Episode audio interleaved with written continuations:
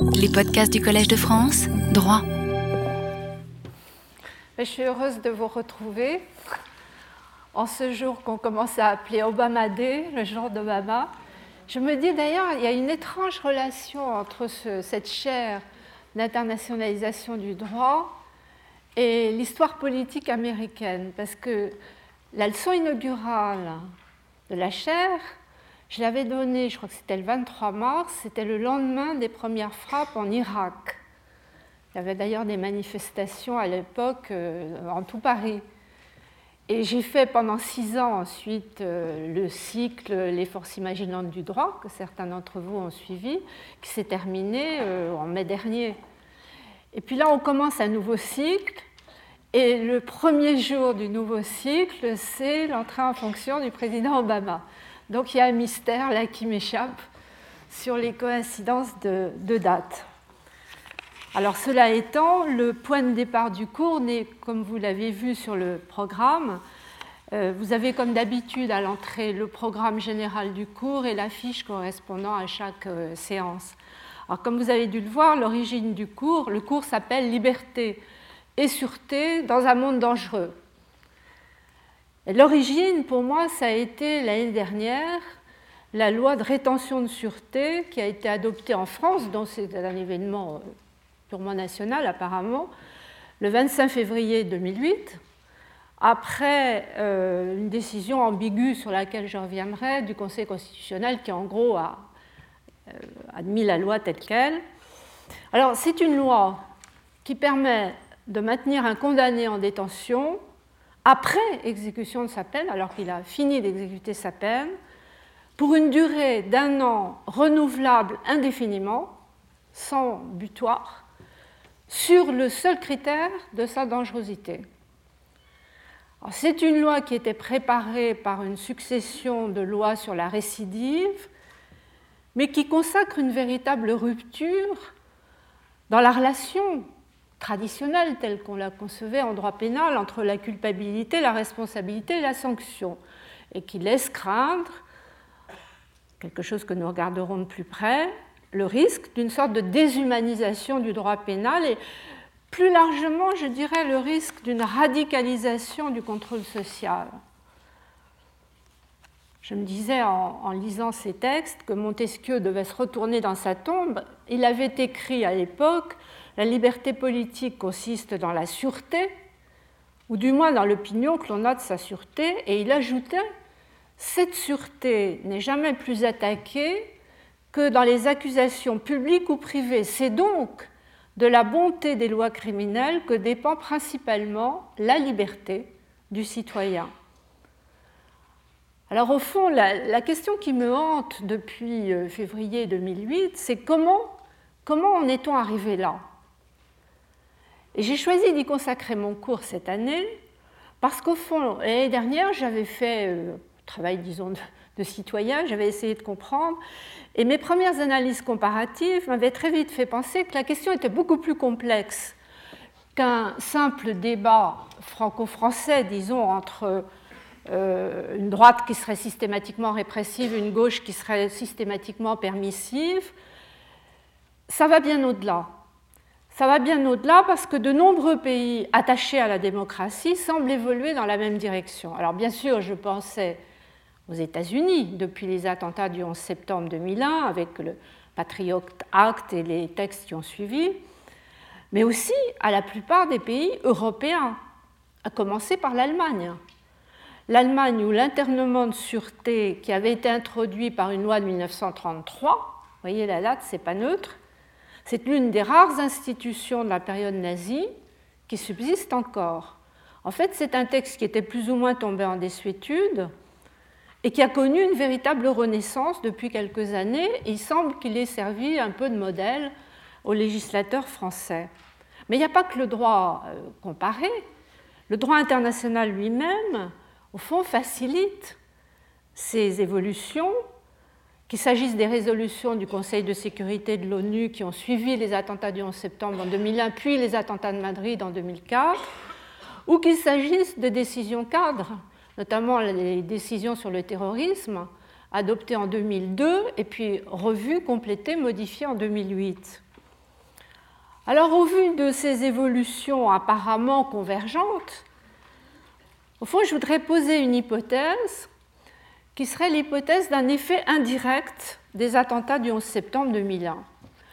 Un peu comme si ces attentats avaient libéré les responsables politiques, symboliquement en même temps que juridiquement, de l'obligation de respecter les limites propres à l'état de droit.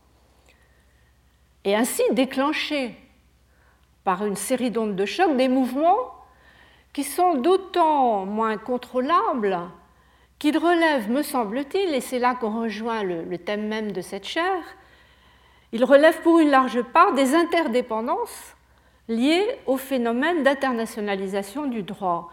C'est là qu'on rejoint l'objet de la chaire, parce qu'au fond, c'est l'occasion de vérifier à quel point et dans quelle mesure l'enchevêtrement des espaces normatifs nationaux, européens, mondiaux, influence maintenant, qu'on le veuille ou non, les principaux mouvements de la politique criminelle nationale. Alors, il faut, il faut éviter aussi, c'est la difficulté de ce, thème, il faut éviter de faire de l'angélisme, et il faut éviter que la critique des réponses ne cache la réalité du problème. Il y a un problème de dangerosité, que certains dangers sont parfois surévalués, mais il reste que l'insécurité n'est pas seulement un sentiment subjectif qui serait alimenté par des discours médiatiques et, politiques. Le monde est dangereux.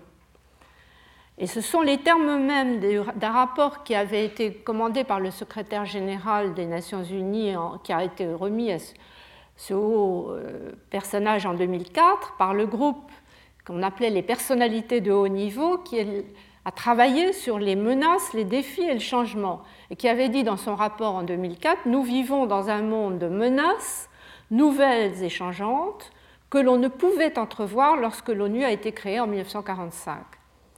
Et il cite le terrorisme nucléaire, l'effondrement de l'État sous les effets conjugués de la pauvreté, de la maladie et de la guerre civile, véritable cocktail explosif. Et le rapport se conclut, aujourd'hui, une menace pour l'un d'entre nous constitue une menace pour tous. Alors cela dit, le diagnostic, c'est très bien, mais ça ne suffit pas. Face à de tels dangers, on a un peu le sentiment que cet enchevêtrement des espaces normatifs contribue à la certitude des réponses. Car en fait, il favorise à la fois les dérives et les résistances. Je vous en donnerai quelques exemples. Il favorise à la fois les problèmes, il pose des problèmes et il amorce des solutions. C'est la raison pour laquelle j'ai intitulé cette introduction Le temps de tous les dangers, réalité des dangers et incertitude des réponses. J'avais pensé au départ mettre vrai danger et fausse réponse, mais je me suis dit si j'annonce des fausses réponses, il faudra dire quelles sont les vraies réponses. Et je ne suis pas sûre de détenir les vraies réponses. Donc plus prudemment réalité des dangers et incertitude des réponses. Alors, face à de vrais dangers, à des dangers bien réels, le risque, c'est celui-là, c'est que les responsables politiques s'orientent vers de mauvaises réponses. Des réponses qui peuvent créer un nouveau danger, qui serait celui de perdre la démocratie au motif de la défendre. C'est la formule qu'emploie nombreux arrêts la Cour des droits de l'homme, la Cour européenne. Alors il y a beaucoup d'auteurs qui ont commencé à, réfléchir sur ces questions. Dans l'affiche, vous avez un certain nombre de références. Je pense notamment à euh, Jean-Arnaud Mazer ou à Jean-Claude Monod, qui ont montré comment, pour combattre le terrorisme, on lui emprunte ses propres armes. Mazer dit de la circulation des normes, on va à la circularité des modèles. Le modèle du terrorisme est emprunté par ceux qui le combattent.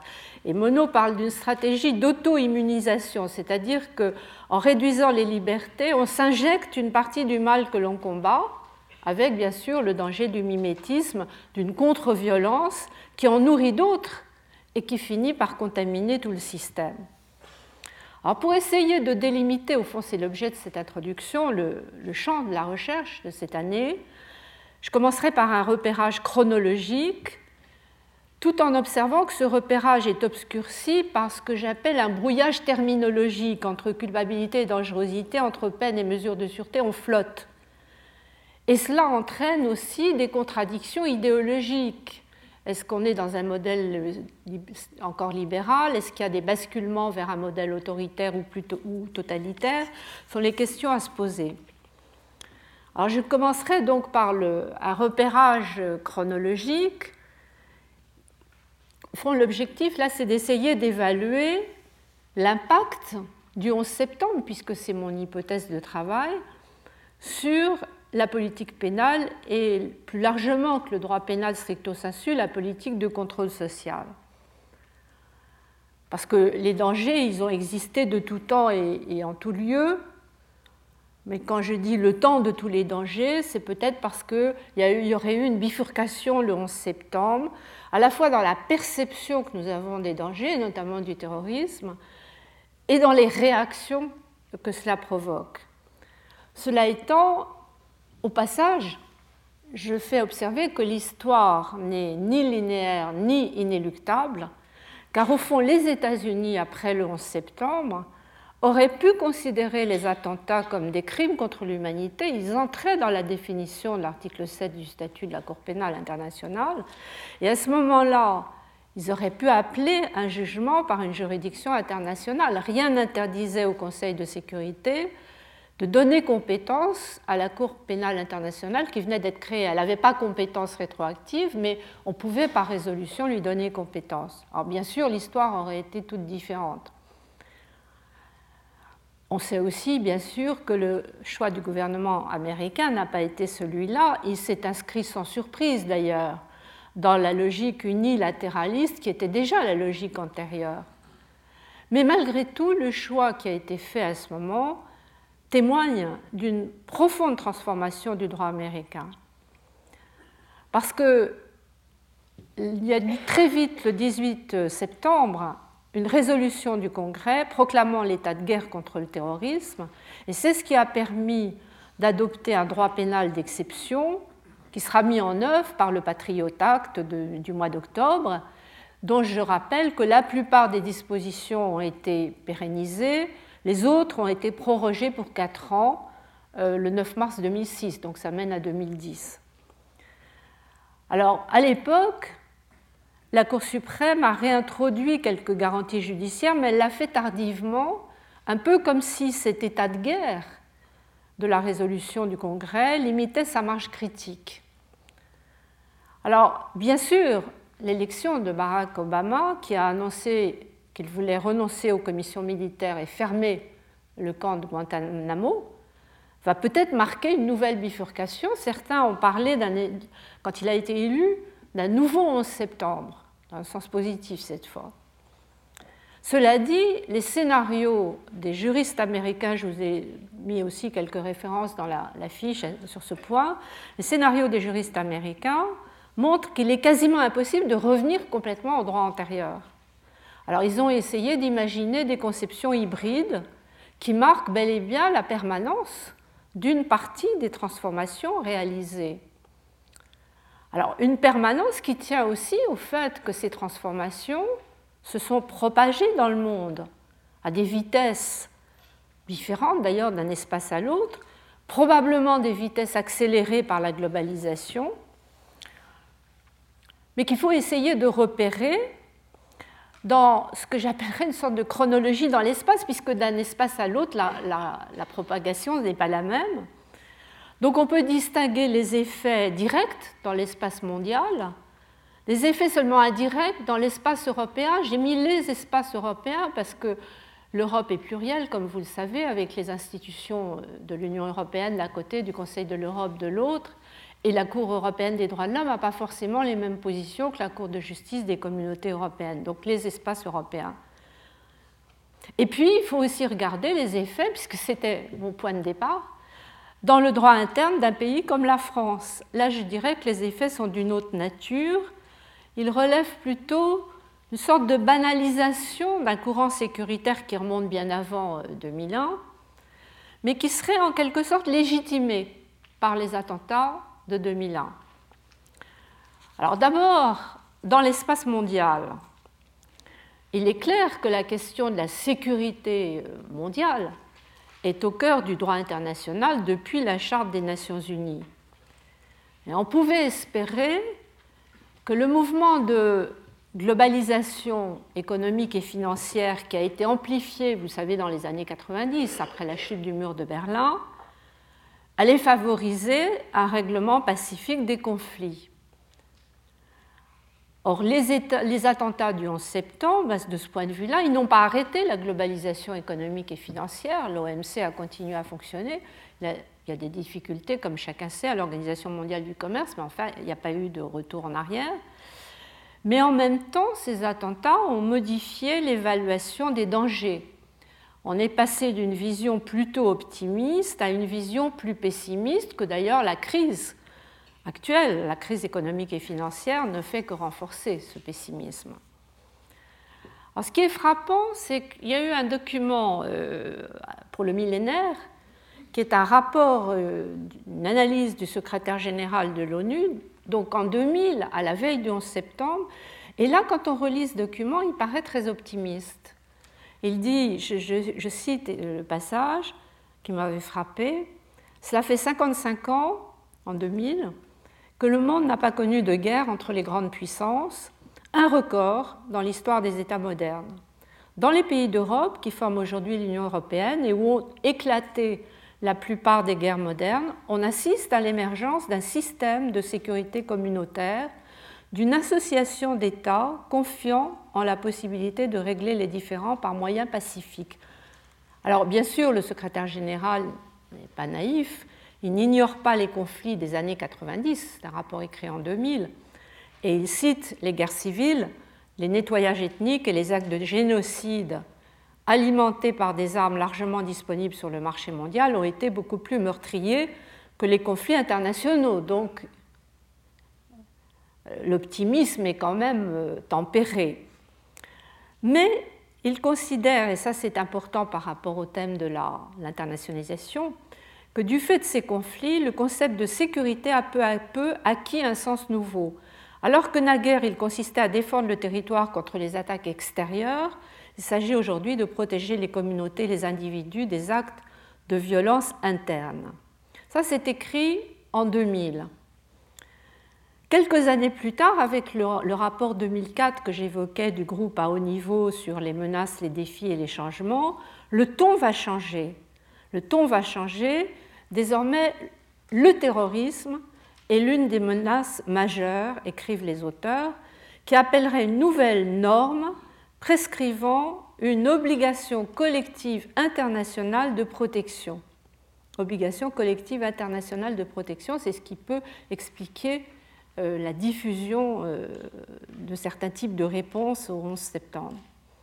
Alors c'est un rapport qui, en tout cas, marque le passage à une vision plus pessimiste du monde et de ses dangers, et qui, au fond, me semble le reflet du tournant qui a été pris par le droit international juste après le 11 septembre, très vite après le 11 septembre. Le Conseil de sécurité de l'ONU, par deux résolutions, vous avez les références du 12 et du 28 septembre, va admettre pour la première fois que la légitime défense s'applique, peut s'appliquer à une agression terroriste, alors que le droit naturel de légitime défense, ce sont les mots mêmes de la charte, avait été inscrit dans la charte des Nations Unies plutôt comme une soupape de sûreté pour le cas où un État serait l'objet d'une agression armée. On va l'appliquer à partir de là au terrorisme. Et là, ça permet ce slogan de guerre contre le terrorisme qui est repris un peu partout et qui est repris notamment en Europe. Donc diffusion déjà euh, dans les espaces européens. Parce que pour évaluer l'impact du 11 septembre en Europe, il faut rappeler donc la distinction d'un côté l'Union européenne, de l'autre le Conseil de l'Europe. Au sein de l'Union européenne, la place du droit pénal est traditionnellement restreinte. Le droit pénal dans les traités fondateurs est quelque chose qui est resté de la compétence des États à tel point que le projet euh, de créer un procureur européen qui avait été fait uniquement pour protéger les intérêts financiers de l'Europe, pour, lutter contre les fraudes au budget européen, donc un intérêt européen par nature et pas national, ce projet de procureur européen, qui aurait eu un caractère supranational, a échoué à Nice. Il devait figurer dans le traité de Nice, il a été retardé et on a préféré appliquer un principe plus ambigu de reconnaissance mutuelle. Alors la reconnaissance mutuelle, ça ne permet pas directement une intégration pénale, ça permet peut-être indirectement certains effets, c'est l'objet d'un livre euh, qui a été publié récemment, vous avez la référence, mais ça n'est qu'une intégration pénale indirecte. Et pourtant, dans ce contexte donc très réservé par rapport à une euh, intégration européenne en matière pénale, on va voir que les attentats du 11 septembre ont été un formidable accélérateur du droit pénal européen. Ils ont notamment permis, et je me souviens qu'à l'époque le commissaire Vittorino euh, en parlait souvent, euh, l'adoption de ce qui était dans les, dans les tiroirs de la Commission depuis longtemps mais qui n'aboutissait pas, le projet de, décision 4 sur un mandat d'arrêt qui permet d'éviter les procédures plus lourdes d'extradition à l'échelle européenne, et surtout la décision 4 sur le terrorisme, qui donne une définition assez large et encore élargie d'ailleurs en 2008. En même temps, les attentats du 11 septembre ont ouvert la voie de ce qu'on pourrait appeler, c'est le titre donné par un auteur à un article sur ce sujet, un espace transatlantique, parce qu'il y a eu un accord Union européenne-États-Unis sur le problème des dossiers des passagers aériens, Passengers Name Record, accord PNR. Un accord qui assez redoutable parce qu'il impose le profilage et le contrôle des passagers aériens au prix évidemment d'ingérence accrue dans la vie privée des personnes.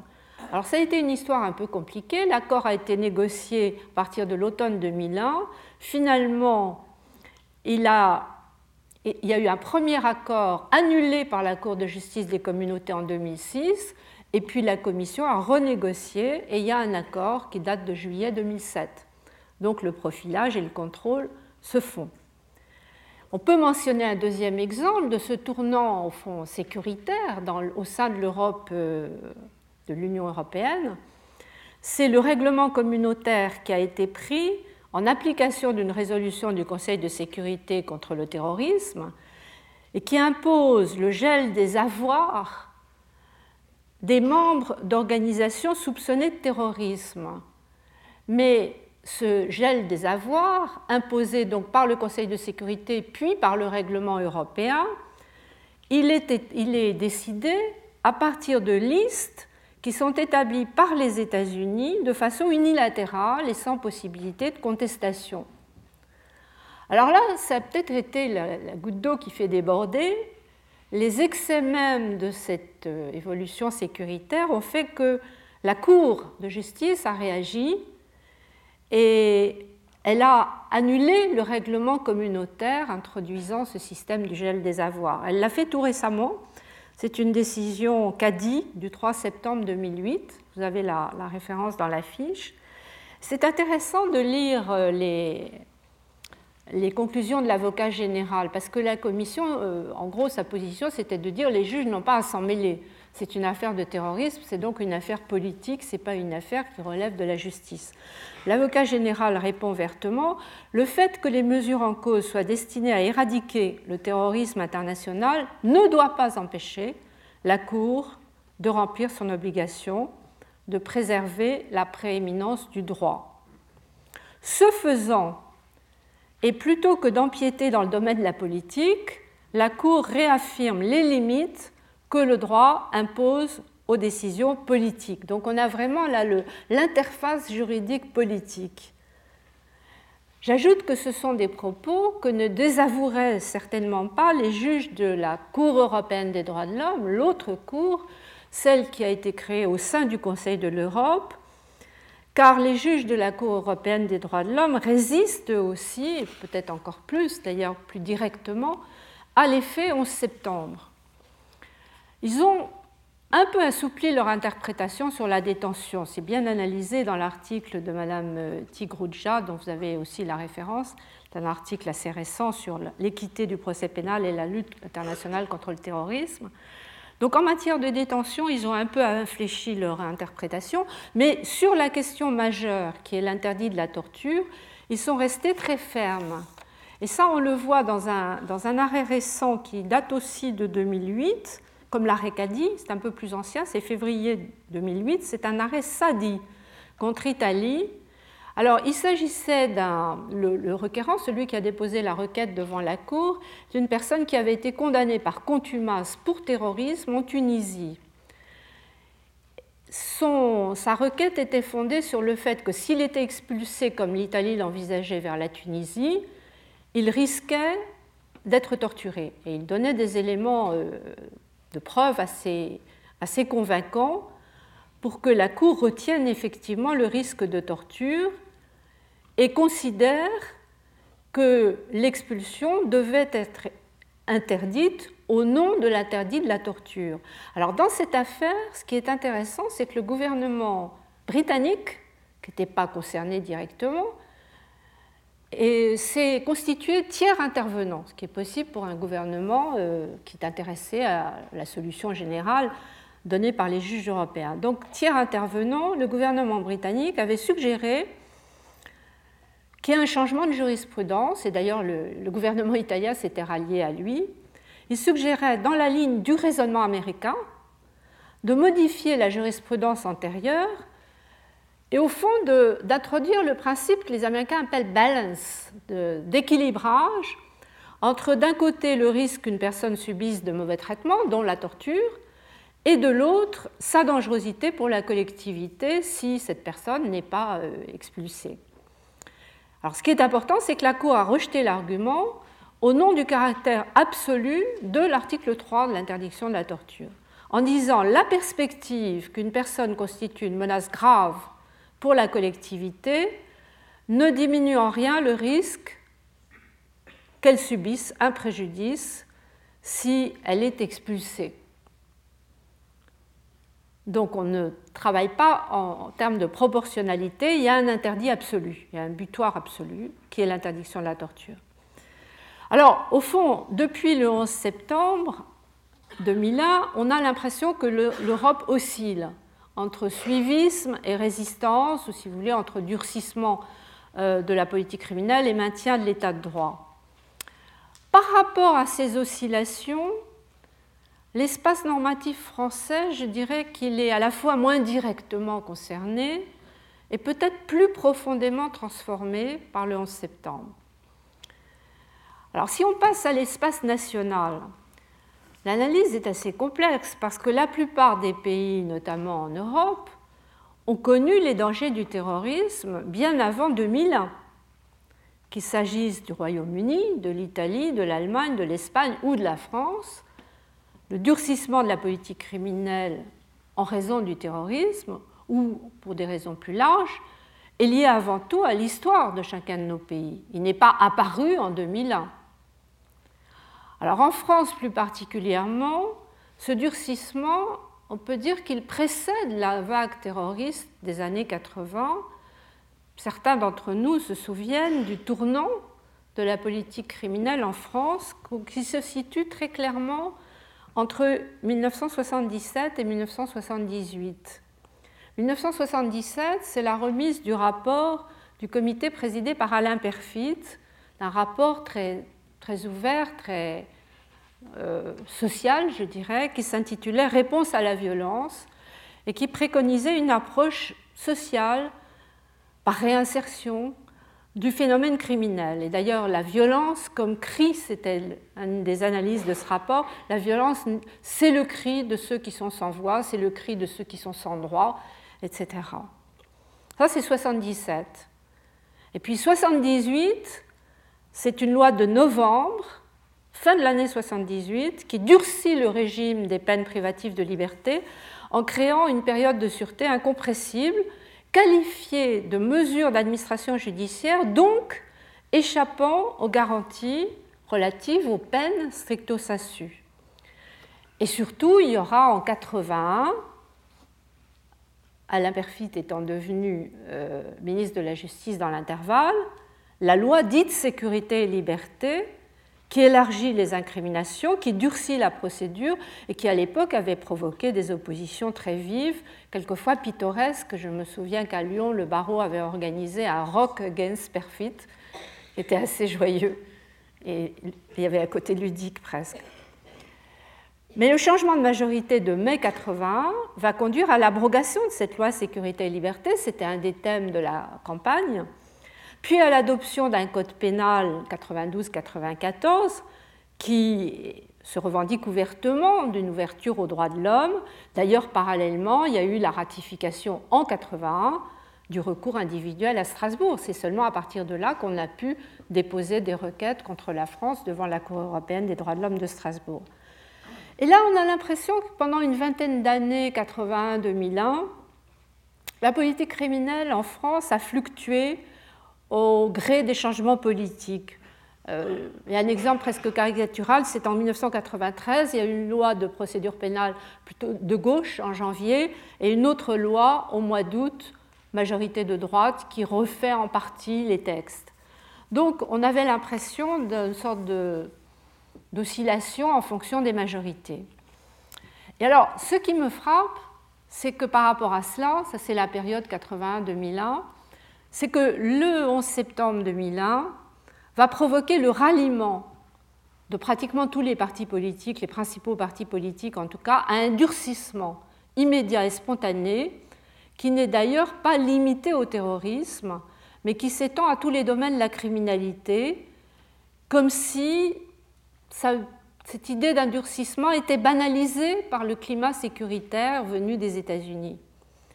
Ce qui fait que quelques mois après la grande loi de juin 2000, qui avait renforcé les garanties du procès pénal, on a, avec la même majorité, une loi en novembre 2001, puis une loi en mars 2002, deux lois qui vont revenir en arrière, qui vont renoncer à une partie de l'acquis de juin 2000, donc avant le changement de majorité qui aura lieu seulement en mai 2002.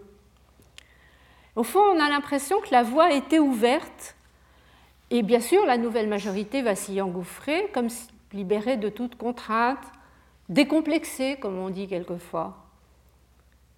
Alors on aura la loi de 2003 pour la sécurité intérieure, la loi de 2004 d'adaptation de la justice aux évolutions de la criminalité, une loi de 2005 sur la récidive qui crée une nouvelle mesure de surveillance judiciaire. Et c'est vrai qu'avec cette question qui est réellement difficile de la récidive, notamment dans le cas des crimes de nature sexuelle frappant des victimes souvent très jeunes, on a l'impression que le moteur législatif s'est complètement emballé. Ni la loi de 2005, ni les deux lois de 2007, prévention de la délinquance et renforcement de la lutte contre la récidive des majeurs et des mineurs, validées pour l'essentiel par le Conseil constitutionnel, aucune de ces lois ne suffiront on a l'impression que la loi devient une sorte d'instrument de communication politique, un message de sympathie qu'on adresse à chaque victime de chaque événement médiatisé. Le législateur s'occupe de vous, il veille sur vous. Et c'est ainsi qu'il faudra encore inventer en 2008 la rétention de sûreté en attendant la prochaine mesure qui est déjà annoncée pour 2009. Alors qu'est-ce que ça veut dire ce mouvement sans fin cette espèce de répétition, de bégaiement du législateur, moi je trouve que c'est un aveu d'impuissance. Il faut reconnaître que personne ne pourra jamais éradiquer complètement la violence criminelle. Dans sa prétention à y parvenir, alors la criminologie se transforme, elle devient science policière, stratégie guerrière, elle définit des menaces, elle profile des personnes à risque. Il s'agit de détecter le plus tôt possible les personnes à risque, de les mettre le plus tôt possible hors d'état de nuire. Et c'est ainsi que la dangerosité dite criminologique va prendre le pas sur la culpabilité, en tout cas quand il s'agit de récidivistes ou de terroristes. La mesure de sûreté va l'emporter sur la peine, ce qui contribue à ce que j'ai appelé un véritable brouillage terminologique. Donc notre repérage chronologique débouche tout droit sur ce brouillage terminologique. En fait, le brouillage, il est d'abord politique. Et on aura l'occasion d'y revenir dans la suite du cours, mais je voudrais quand même, dès l'introduction, l'évoquer d'un mot. Les mots sûreté et sécurité sont un peu utilisés en boucle si on remonte à la déclaration de 1789, rappelons-nous que le droit à la sûreté, c'est une sorte d'habeas corpus. Le droit à la sûreté, il est synonyme de garantie des droits. parmi les droits naturels et imprescriptibles de l'homme, l'article 2 de la Déclaration 1789 vise la liberté, la propriété, la sûreté et la résistance à l'oppression. Et dans le même sens, vous avez l'article 5 de la Convention européenne de sauvegarde des droits de l'homme. Tout homme a droit à la liberté et à la sûreté. Cela étant, si on regarde la Constitution de 1791, on voit qu'elle fait également référence à la sûreté publique. Elle dit la loi peut établir des peines contre les actes attaquant ou la sûreté publique ou les droits d'autrui. Donc il y a déjà l'idée qu'il y a deux types de sûreté. Et puis du droit à la sûreté, on va passer au droit à la sécurité, dont l'une des expressions les plus manifestes était cette fameuse loi sécurité et liberté. Mais en fait, c'est depuis, me semble-t-il, le 11 septembre 2001, que l'objectif sécuritaire est de plus en plus présent dans le discours politique. Et alors il achèverait de transformer le droit à la sûreté en un droit à la sécurité qui repose sur une illusion, qui repose sur l'illusion qu'il est possible de vivre sans danger et qui légitime du coup l'intrusion dans les libertés individuelles. Alors encore une fois, on aura l'occasion de revenir dans la deuxième partie du cours sur les mutations de l'état de droit, sur ces glissements successifs, sûreté, sécurité.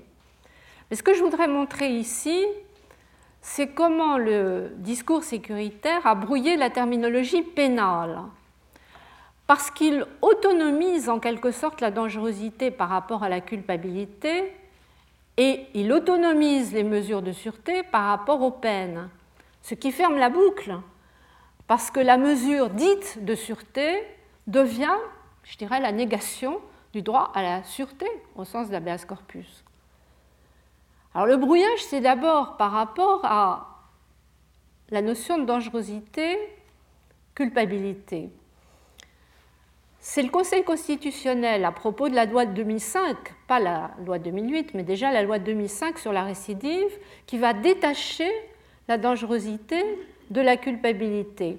Jusque-là, il avait appliqué les garanties pénales, c'est-à-dire essentiellement l'article 8 de la Déclaration des droits de l'homme, à la période de sûreté, c'était la loi de 86 sur le terrorisme, et il avait appliqué aussi les garanties au régime de mesures de sûreté qui accompagnent les peines, c'était la loi de 94 sur la peine incompressible.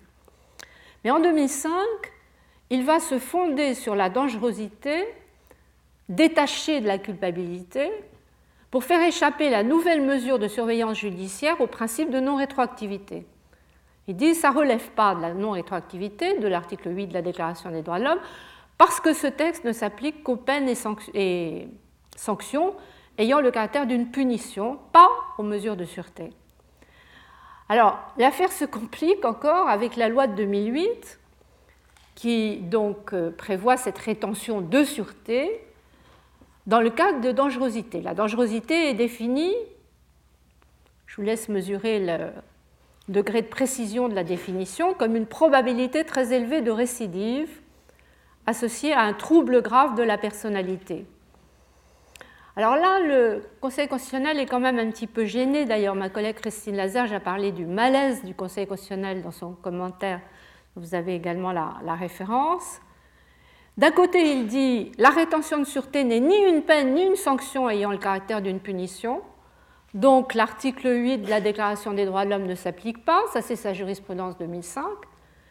Mais il dit quand même, eu égard à sa nature privative de liberté, à la durée de cette privation qui peut être illimitée, ça peut être perpétuel, à son caractère, au fait qu'elle est prononcée après une condamnation par une juridiction, eh bien, pour toutes ces raisons, l'application rétroactive serait contraire à la Constitution. Alors, comprenne qui pourra, contraire à quel texte exactement, n'est pas précisé. par rapport à cela, on a nos voisins allemands qui ont le même problème. D'une certaine manière, on pourrait presque dire qu'ils sont plus cohérents dans leur politique sécuritaire implacable avec euh, leur, euh, leur, loi de 1933. Donc là, euh, c'est un autre scénario. la politique criminelle allemande avait résisté à la vague terroriste des années 70. La renaissance de la loi nazie de 1933 sur l'internement de sûreté est beaucoup plus récente. Ce n'est pas la vague de terrorisme des années 70. C'est en gros il y a une dizaine d'années. Il y a une loi de 1998 qui va supprimer la durée maximale de cette mesure. Et cette mesure va être validée en 2004, donc cette fois après les attentats de 2001, par la Cour constitutionnelle de Karlsruhe dans une affaire Muke qui est actuellement transmise à Strasbourg, qui est actuellement transmise à la Cour européenne des droits de l'homme euh, par un communiqué de juillet 2008, donc elle ne va pas statuer tout de suite, mais dans quelques mois. l'exemple allemand est très significatif avec ce système d'internement de sûreté. la requête dans l'affaire Muke est fondée sur des faits très significatifs. Il s'agissait d'une personne qui avait été condamnée en 1986 à 5 ans, 5 ans d'emprisonnement pour tentative de meurtre et vol qualifié. Cette personne est maintenant en prison depuis 22 ans. Alors en 86, il est condamné à 5 ans. Ensuite, il est placé en détention de sûreté en 1991, à l'issue des 5 ans, à une époque où la durée maximale de l'internement de sûreté était de 10 ans. Donc ça aurait dû prendre fin en 2001. Il était placé en 1991. Mais dans l'intervalle intervient la réforme de 1998. Et comme son recours a été rejeté par la Cour constitutionnelle, ben, il est toujours en prison. Et le seul rempart, euh, ce serait une décision de la Cour européenne des droits de l'homme à condition que la Cour accepte d'examiner la question dans toute son ampleur. Parce qu'il y a plusieurs réponses possibles. On peut se situer seulement sur le terrain de l'application rétroactive ou pas rétroactive, ce qui en soi est une garantie, certes, mais purement transitoire pour les périodes transitoires. Elle peut aussi se limiter à vérifier s'il y a un véritable contrôle de l'autorité judiciaire ou pas. Mais moi, j'aurais tendance à dire que dans ces matières de dangerosité, le contrôle de l'autorité judiciaire, c'est un peu un leurre, parce que c'est un contrôle qui ne porte pas sur des preuves de culpabilité, mais qui porte sur une évaluation de dangerosité. Donc ce qu'il faudrait que la Cour examine, c'est le principe même d'un internement fondé sur un diagnostic de dangerosité, pas sur des preuves de culpabilité, mais sur un diagnostic de dangerosité, et même sur un pronostic de récidive sur une simple probabilité qui, par son incertitude, exclut la preuve contraire. Alors que l'accusé est présumé innocent et bénéficie du doute, la personne dangereuse, elle est présumée dangereuse. Il n'y a pas de bénéfice du doute en la matière. Il me semble qu'on touche à une question majeure qui pourrait aboutir, ce que j'appelle de façon un peu provocatrice, la déshumanisation du droit pénal. Pourquoi est-ce que j'emploie ce terme? Ben, Je pars de l'idée que le pénal est construit sur le couple culpabilité-peine qui postule le libre arbitre, alors que le couple dangerosité-mesure de sûreté est la négation du libre arbitre.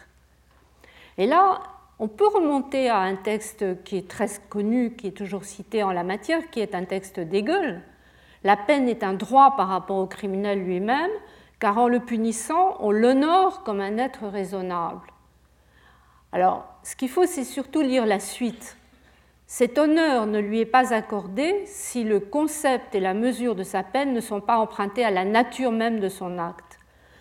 Il ne lui est pas accordé non plus s'il n'est considéré que comme une bête nuisible, le criminel une bête nuisible qu'il faut mettre hors d'état de nuire et qu'on cherche à effrayer. C'est ça le véritable problème. Alors bien sûr, Hegel, c'était publié en 1821, il s'inscrit dans la réalité de son temps et le passage en question, c'est un passage par lequel en même temps il essaye de répondre à Beccaria pour légitimer, comme l'avait fait Kant avant lui, la peine de mort. Donc il ne s'agit pas de reprendre intégralement euh, toute son approche, qui a été d'ailleurs très pertinemment critiqué il y a quelques années par Paul Ricoeur qui parlait de la pauvreté spirituelle de l'approche euh, un peu théorique de Hegel, mais il n'empêche que le passage que j'ai lu me paraît intéressant à relire en ces temps actuels où le retour au registre du monstre et de la bestialité est très utilisé pour désigner les délinquants sexuels ou les terroristes. Et ça, ça fait craindre une régression. Je vais vous citer un exemple récent qui m'a beaucoup frappé. C'est la manière dont un, hebdomadaire à grand public, en fait c'était Paris Match, a rendu compte du procès des Khmers rouges au Cambodge. Le titre, c'était Le monstre est enfin jugé. Alors que ce qui était paradoxal, c'est que l'article citait les propos de l'un des juges d'instruction, le juge français d'ailleurs Marcel Lemonde, qui disait très exactement Ce n'est pas un monstre, mais un être humain, qui a manifestement ses qualités et ses défauts. Et il ajoutait de façon très fine Mais c'est précisément pour cela qu'il peut être jugé, parce que c'est un homme. Et le titre, c'était Le monstre est enfin jugé. Alors ce que le juge avait compris, mais manifestement pas le journaliste, c'est que aussi monstrueux que soient les crimes commis, le procès pénal a pour objet de juger des êtres humains. Or, de la culpabilité à la dangerosité, eh bien, le brouillage conduit, comme le montre très bien Pierre-Jérôme Delage dans un article dont vous avez la référence aussi dans la fiche, une sorte d'éclipse de l'imputabilité et de la dignité de la personne. Éclipse de l'imputabilité parce que la prédiction d'une dangerosité, c'est la négation du libre arbitre, alors que c'est ce qui fonde la responsabilité pénale. Éclipse de la dignité, qui est pourtant proclamée par l'article 1 de la Déclaration universelle des droits de l'homme, parce qu'on aboutit alors à des procès qui relèvent plus de l'exorcisme que du jugement rationnel. Surtout quand la sanction se transforme de peine en mesure de sûreté. Ça, c'est l'autre aspect du brouillage.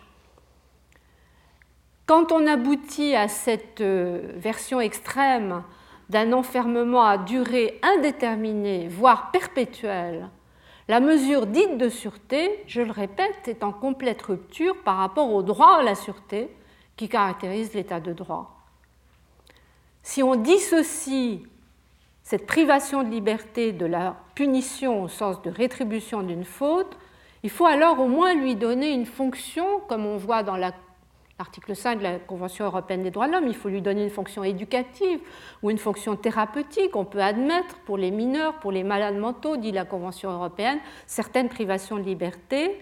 On peut même admettre des rétentions administratives de courte durée pour les étrangers.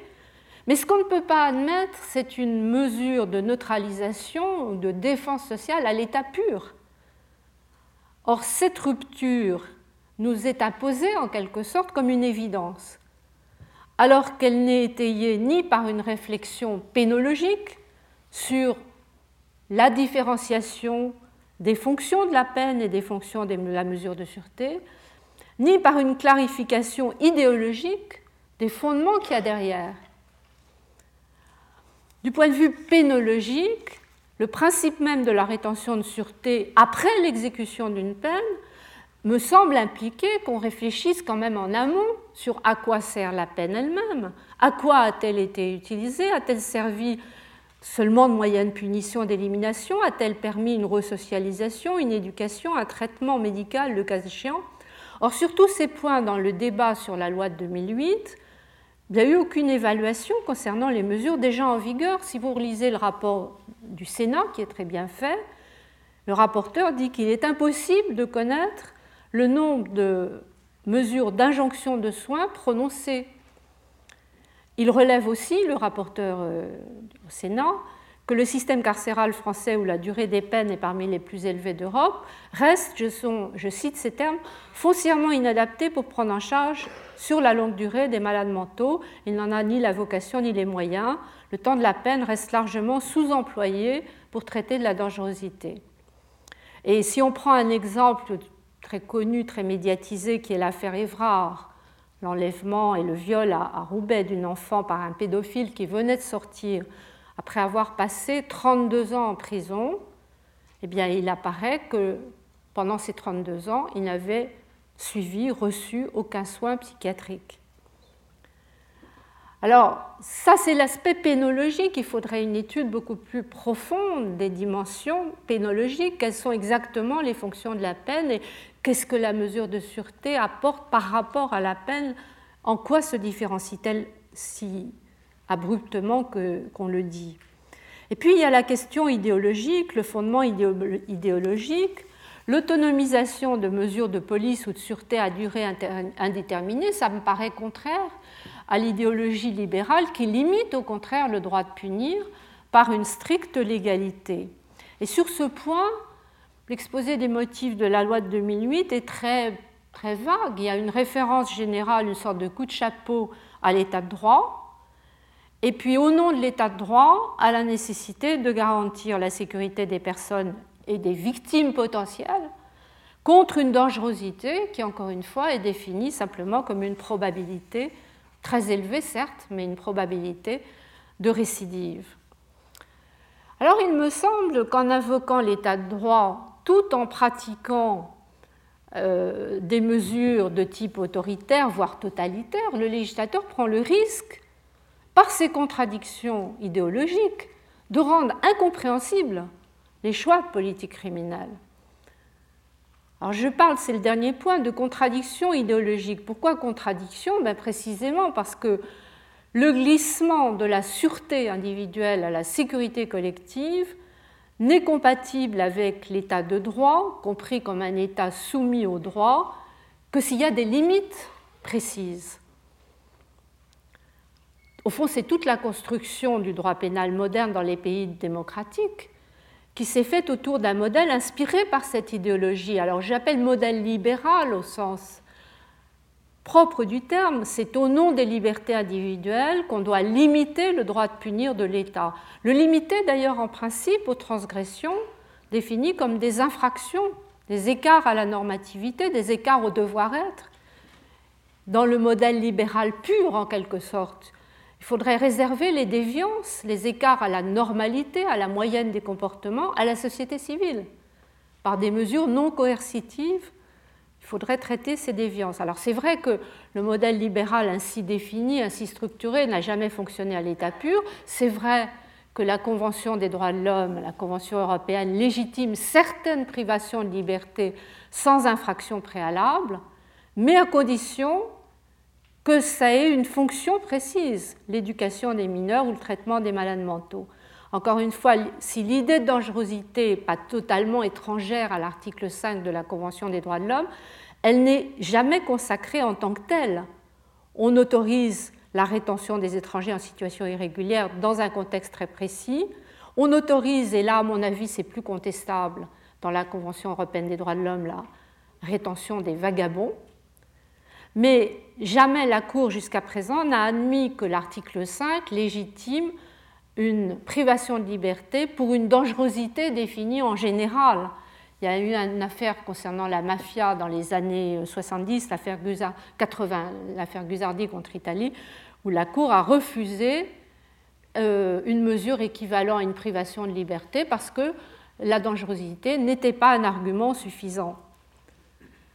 Donc l'état de droit même quand il intègre une fonction éducative ou thérapeutique de normalisation des déviances, se reconnaît des limites de forme et de fond. En revanche, le mythe d'une sécurité totale, qui semble avoir été, encore une fois, peut-être pas légitimé, mais libéré par la guerre contre le terrorisme, se fonde sur une illusion. C'est très bien analysé dans le petit livre de Colombe Camus dont vous avez la référence, c'est l'illusion qu'il serait possible de prévoir le futur avec certitude et de le contrôler par anticipation. Or, on le sait, tout protéger en tout temps et en tout lieu, c'est impossible techniquement, et cela marque aussi, comme on l'a vu, une rupture philosophique, c'est contraire à l'idée même d'indétermination, donc à l'idée même de liberté individuelle, qui fonde, me semble-t-il, le processus d'humanisation, la construction de l'humanité, pas seulement une hominisation, mais une humanisation. Autrement dit, si on l'interprète dans ce sens absolu, le risque zéro, cher au discours politique, eh bien, le mythe sécuritaire me paraît incompatible avec l'état de droit, avec un État soumis aux limites du droit. Alors en incitant à généraliser le concept de dangerosité, ce mythe conduit nécessairement à une confusion entre infraction et déviance que le Conseil constitutionnel reconnaît implicitement, puisque même s'il prétend séparer la culpabilité, donc l'infraction, de la dangerosité, donc de la déviance, il finit par les réunir en leur appliquant les mêmes principes de non-rétroactivité, finit par les confondre. Alors cela étant, ce principe ne suffit pas à protéger l'état de droit contre une conception totalitaire. Le principe de non-rétroactivité, c'est une garantie, mais elle ne protège pas contre les dérives. Car la confusion infraction-déviance aboutit à reconnaître à l'État un pouvoir illimité. C'est très bien analysé dans un article qui n'est pas encore paru de Catherine Sévely-Fournier qui s'appelle L'inquiétante étrangeté de la rétention de sûreté. C'est un article qui paraîtra dans la revue de la recherche juridique. Elle dit Aussi légitime et sincère que soit l'objectif du législateur, on ne pourra jamais empiriquement vérifier l'efficacité et l'opportunité en soi de la rétention de sûreté. On ne pourra jamais être définitivement et absolument certain de l'opportunité d'une décision de rétention relative à une personne déterminée. Au fond, j'en rajoute un peu de façon provocatrice, mais j'irai jusqu'à dire que d'une certaine manière, la situation est pire qu'à Guantanamo, parce qu'à Guantanamo, les prisonniers qui sont qualifiés d'ennemis combattants peuvent maintenant, depuis l'arrêt Boumedienne de, de la Cour suprême de juillet 2008, contester les preuves de culpabilité qui font leur détention, puisqu'ils ont le droit de déposer une requête en habeas corpus et à la suite de l'arrêt Boumedienne, il y a déjà des juges fédéraux qui ont ordonné des libérations. En revanche, on voit mal comment le prononcé de la rétention de sûreté pourrait être remis en question au fond. Dans la forme, il y a des recours possibles. Mais au fond, comment démontrer après coup que le condamné n'était pas dangereux au moment de la décision et comment démontrer que la mesure n'était pas l'unique moyen de prévention? Moi, je crains qu'on arrive à une situation absolument inédite d'une décision de justice qui exclut toute possibilité d'erreur judiciaire. Donc toute possibilité de réparation pour une personne qui peut avoir été injustement détenue, alors même que la détention peut être perpétuelle. Il me semble alors qu'admettre au nom de la sécurité collective des pouvoirs coercitifs de l'État aussi illimités c'est très précisément ce qui caractérise le modèle totalitaire de politique criminelle. Autrement dit, au vu de ce que je viens de résumer très, succinctement par rapport aux détails que je voudrais ensuite vous donner dans le cadre du cours, au vu de ces brouillages, au vu de ces contradictions, l'objectif du cours, ce serait d'essayer d'éclairer la recherche de réponses adéquates en analysant de plus près les mouvements en cours. Donc vous avez euh, le plan de travail tel que je l'ai conçu. Vous savez que ces plans euh, que je vous donne à l'avance, ils peuvent évoluer en cours de route. Euh, je peux me tromper quand, quand je bâtis le plan. Mais enfin, pour le moment, ce que j'ai prévu, c'est donc d'évoquer, face aux dangers bien réels que courent les personnes, les États et la planète tout entière, l'incertitude des réponses. C'est ça que je voudrais analyser. Qu'il s'agisse des réponses transformation du contrôle social, mutation de l'état de droit ou fluctuation de l'ordre mondial. Au fond, j'ai le sentiment que ces réponses qu'on va examiner dans le champ juridique, elles ne sont que le reflet des incertitudes plus profondes de notre temps quant aux choix qui restent souvent implicites, qui orientent tout système de contrôle social. Car derrière tout système de contrôle social, il y a une anthropologie, qui peut être une anthropologie guerrière ou une anthropologie humaniste. Il y a une politique qui peut être une politique autoritaire, un état de police, ou une politique libérale, un état de droit. Et puis, il y a maintenant une société mondiale qui peut être organisée sur un modèle interétatique, en gros c'est le souverainisme, ou sur un modèle supra-étatique, c'est l'universalisme. Alors au fond, c'est à la lumière de ces choix sous-jacents que je voudrais mener ce cours pour arriver à faire une tentative en conclusion d'explorer à la fin du cours les deux voies, les deux voies qui s'ouvrent à nous. J'ai appelé société de la peur ou communauté de destin. En fait, explorer les deux voies, ça ne veut pas dire nécessairement les opposer. Ce n'est pas forcément ou l'un ou l'autre. On peut aussi les associer dans une perspective évolutive, mais à certaines conditions. Je dirais qu'à condition qu'elle ne provoque ni à la haine, ni à l'exclusion, la peur des risques, la peur notamment des risques planétaires, peut créer une solidarité qui au départ est une solidarité mondiale involontaire, mais qui peut faire naître petit à petit la volonté de vivre ensemble dans une communauté de destin. Donc société de la peur et ou communauté de destin, c'est ce vers quoi je voudrais aller. Mais je ne sais pas si nous, allons y arriver parce que c'est un programme assez ambitieux. Alors merci de votre attention. Et la semaine prochaine, donc, j'aborderai la première partie avec le, le danger pour les personnes et transformation du contrôle social et plus précisément le chapitre intitulé Déshumanisation du droit pénal. Retrouvez tous les podcasts du Collège de France sur www.collège-de-france.fr.